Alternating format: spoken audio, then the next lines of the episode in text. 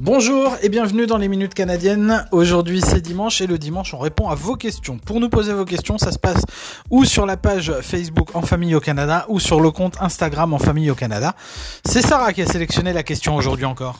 Eh oui, bonjour. Donc euh, nous avons sélectionné la question de la famille chat 69 et qui nous demande est-ce que dans les prochaines années vous pouvez demander la nationalité canadienne? Alors, on va y aller par étapes. Déjà, on a un permis de travail pour madame qui est valable pour deux ans. J'ai moi un permis visiteur qui est également valable pour deux ans. La première étape en ce qui me concerne, ça va être de demander un permis de travail également.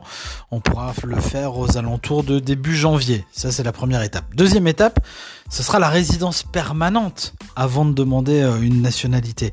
Et la résidence permanente, si je dis pas de bêtises, on peut la demander dans Un an. Voilà, on va attendre un petit peu, on va avancer tranquillement. Dans un an, on commencera nos démarches pour la résidence permanente. Et puis, je crois qu'après, Au bout de 5 ans de résidence permanente, on peut faire la demande pour la nationalité canadienne. et donc là, on aura droit aux, deux passeports finalement, passeport français, passeport canadien. Euh, mais tout ça est bien loin pour le moment. On va avancer euh, tranquillement sur euh, nos petites histoires de permis de travail, etc., etc.